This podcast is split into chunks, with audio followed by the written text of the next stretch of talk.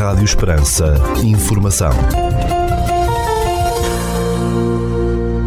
Seja bem-vindo ao primeiro bloco informativo do dia nos 97.5 FM.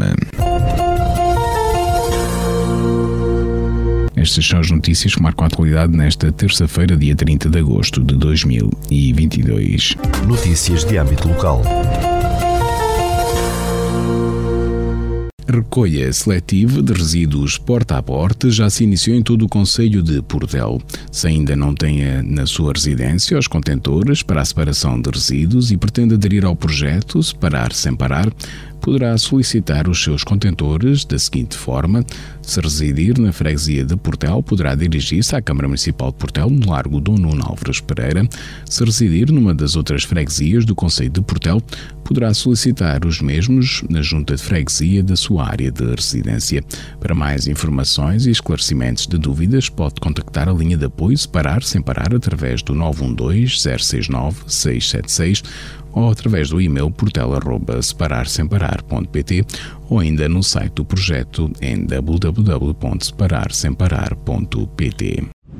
A exposição Território de Alqueva da Transformação à Modernidade está patente no pavilhão temático A Bolota até ao dia 25 de setembro. A exposição Território de Alqueva da Transformação à Modernidade pode ser apreciada entre as 10 e as 13 horas e as 14h30 e as 18 horas de terça-feira a domingo no pavilhão temático A Bolota em Portel. Notícias da região. Espetáculos musicais, fogo de artifício e celebrações religiosas vão marcar as festas em honra de Nossa Senhora da Piedade na Vila do Odmira entre os dias 7 e 8 de setembro. O primeiro dia das celebrações de homenagem à padroeira da vila, que vão ter lugar na Capela de Nossa Senhora da Piedade e recinto adjacente, oferece baile, concerto e festival pirotécnico. Para o dia seguinte, no âmbito das cerimónias religiosas, os pontos altos serão uma missa às 16 horas e a procissão solene uma hora depois, voltando à animação ao recinto de festas à noite para mais um baile. A iniciativa Portugal a Dançar, que vai passar por Estremoz de 7 a 9 de outubro, tem inscrições abertas neste Conselho até 31 de agosto. Segundo o município de Estremoz, esta iniciativa, The Dance for You Group, é uma competição que percorrerá o país à procura dos maiores talentos de dança. Em proximidade com as comunidades locais, permitirá que todos aqueles que aspiram a uma carreira nesta área possam ver o seu trabalho devidamente valorizado, reconhecido e divulgado, acrescentou a autarquia. Estremoz vai receber, nestes três dias, grupos de dança, dançarinos a solo e pares de dança de todo o país, transformando a cidade num palco de talentos. O Núcleo de Proteção Ambiental de Grândola da Guarda Nacional Republicana recolheu um bufo real, um bubo-bubo, que se encontrava preso numa vedação no Conselho de Alcácer do Sal, divulgou aquela força de segurança. Segundo o Comando Territorial de Setúbal, da GNR, o animal foi posteriormente entregue no Centro de Recuperação de Animais Selvagens de Santo André, no vizinho Conselho de Santiago do Cacém, para avaliação e recuperação. O bufo real é uma ave de rapina noctívaga de grande porte, sendo atualmente a maior ave de rapina noturna em Portugal e uma das maiores do mundo, podendo chegar aos 86 cm de comprimento, variando entre 1,70 m e 2,10 m de envergadura, podendo pesar até 5,5 kg. A Ministra da Saúde, Marta Temido, visitou no dia 22 de julho as obras de construção do novo Hospital Central do Alentejo, que estão a decorrer em Évora. Sobre o novo Hospital Central do Alentejo, a Ministra defendeu que o desenvolvimento da empreitada é um momento importante para o país e, sobretudo, para o Alentejo, lembrando que durante muito tempo foi um projeto que não passou do papel. Foi muito difícil chegar aqui e sabemos que ainda temos muitas dificuldades pela frente, sublinhou, prevendo que o Hospital de Évora possa mudar mudar-se para o novo edifício no final de 2023 ou no início de 2024. O projeto do novo hospital envolve um investimento total de cerca de 210 milhões de euros, já que aos cerca de 180 milhões da construção se juntam perto de mais de 30 milhões para equipamento de tecnologia de ponta. O concurso público relativo à empreitada foi ganho pelo grupo espanhol Acciona em abril de 2020, tendo a construção sido adjudicada à empresa pela RS em novembro de desse ano e consignada em julho de 2021. A futura unidade hospitalar, situada na periferia da cidade de Évora, vai ocupar uma área de 1,9 hectares e tem uma capacidade de 351 camas em quartos individuais, que pode ser aumentada em caso de necessidade até 487 camas. Com 30 camas de cuidados intensivos intermédios e 15 de cuidados paliativos, a nova unidade vai ter outras valências, 11 blocos operatórios, três dos quais para atividade convencional, seis para ambulatório e dois de urgência, cinco postos de pré-operatório e 43 postos de recobro. O trânsito nas autoestradas paralelas à autoestrada A6, entre Alvas e Ucaia, no distrito de Porto Alegre, está condicionado desde o dia 6 de junho e durante quatro meses devido à empreitada da nova ferrovia. Segundo a empresa Infraestruturas de Portugal, IP, o condicionamento da estrada junto à A6 está relacionado com as obras de construção de um viaduto sobre a autoestrada. Os trabalhos decorrem nas estradas desclassificadas Estrada Nacional 4, entre os quilómetros 191 e 190 e no caminho de acesso, ambos paralelos, à A6, obrigando à implementação de circulação alternada com recurso a equipamento semafórico. A IP indicou que os trabalhos do respectivo condicionamento começaram no dia 6 de junho e prevê-se que se prolonguem por um período de aproximadamente quatro meses. A Câmara de Évora anunciou a criação de novas equipas dedicadas à manutenção regular da sinalização horizontal das vias rodoviárias do Conselho, sob a responsabilidade do município após a contratação de novos trabalhadores. Integradas no Departamento de Serviços Operacionais da Câmara Municipal, as novas equipas resultam da recuperação financeira e estabilização das contas da autarquia, salientou o município aburense. Foi possível proceder à contratação de novos trabalhadores que vieram garantir os efetivos necessários ao funcionamento destas novas equipas com caráter de regularidade, adiantou a Câmara Municipal de Évora.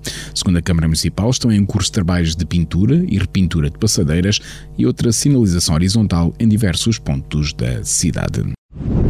Cerca de 20 voluntários da Associação Sem Fins Lucrativos Just a Change, que reabilita casas de pessoas carenciadas em Portugal, estão a intervir em duas casas na freguesia de Santo Eutónio, no Conselho de Mira.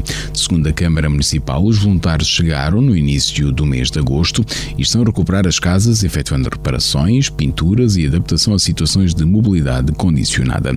As duas uh, habitações estavam inscritas no Programa de Melhorias Habitacionais do município de Odmira, que visa a melhoria das condições básicas de habitabilidade de agregados familiares em situações económicas desfavorecidas. A ação resulta de um protocolo entre o município de Odmira e a Associação Just a Change e conta com a colaboração da Junta de Freguesia de São Teotónio, do Grupamento de Escolas de São Teotónio e do Clube Desportivo Renascente uma exposição de trabalhos de estudantes da licenciatura em Design Industrial da Escola Superior de Media Arts e Design do Instituto Politécnico do Porto está patente na vila de Vidigueira. Segundo a Câmara Municipal deste Conselho, no Distrito de Peja, a mostra intitulada Para a Vidigueira, um exercício de design para o território, pode ser visitada no Centro de Património e Turismo da vila até 9 de dezembro. A exposição, com trabalhos dos alunos do segundo ano da licenciatura em Design Industrial resulta da visita que este grupo realizou ao Conselho em abril para identificar métodos, artes e ofícios alusivos ao território. Ficamos agora com a atualização da informação a partir da sala de situação do Comando Territorial de Évora da Guarda Nacional Republicana. Bom dia, senhores ouvintes. Fala-vos o Sargento-Chefe Manuel Seabra da Sala de Situação do Comando Territorial de Évora da Guarda Nacional Republicana para vos informar acerca da atividade operacional desenvolvida no dia 29 de agosto de 2022. Na área de responsabilidade deste comando ocorreram nove acidentes de viação, sendo cinco colisões, três atropelamentos de animais e um despiste dos quais resultaram danos materiais. No âmbito da criminalidade foram registradas cinco ocorrências, sendo dois crimes contra as pessoas, um crime contra o património, um crime contra a vida em sociedade e um crime previsto em legislação avulsa. Foi ainda efetuada uma detenção em flagrante delito pelo crime de condução em estado de embriaguez. No âmbito contra o ordem nacional, registramos 88 infrações à legislação rodoviária e 3 à legislação policial. Damos ainda continuidade às operações Resina 2022, Floresta Segura 2022, Fuel 2022, Desconfinar Mais, Verão Seguro 2022, Hermes Viajar em Segurança, Campo Seguro 2022 e Operação Poluição Aquática e Captação de Água. Por hoje é tudo. A sala de situação do Comando Territorial de Évora, instante efetivo desta unidade, deseja a todos os nossos ouvintes o resto de um bom dia. Ficamos agora com a efeméride do dia.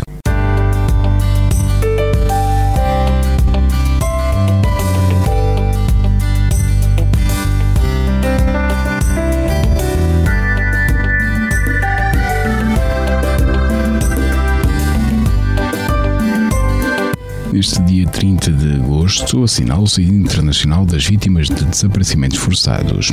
A data foi instituída pela ONU em dezembro de 2010 através da Resolução de 65-209, começando a ser celebrada em 2011. O objetivo é unir os líderes dos países e combater o desaparecimento forçado de pessoas eh, por todo o mundo.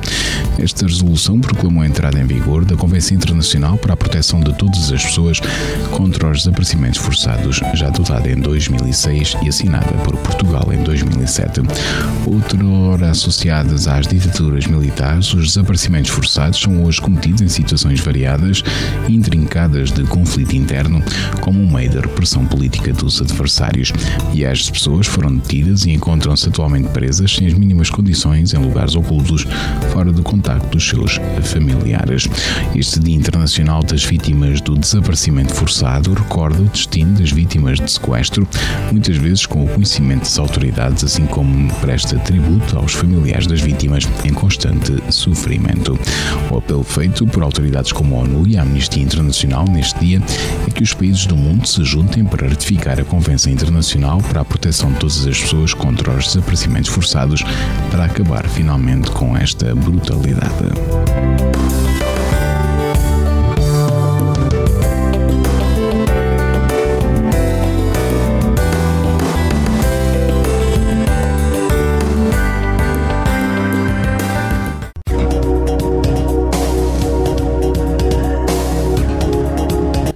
Instituto Português do Mar e da Atmosfera, para esta terça-feira, dia 30 de agosto, no Conselho de Portel, temos céu pouco nublado, com 31 graus, temperatura máxima, 14 mínima, e o vento para moderado de oeste. Já para a capital de distrito, na cidade de Évora, para esta terça-feira, dia 30 de agosto, temos céu pouco nublado, com 31 graus, temperatura máxima, 14 mínima, e o vento para moderado de oeste.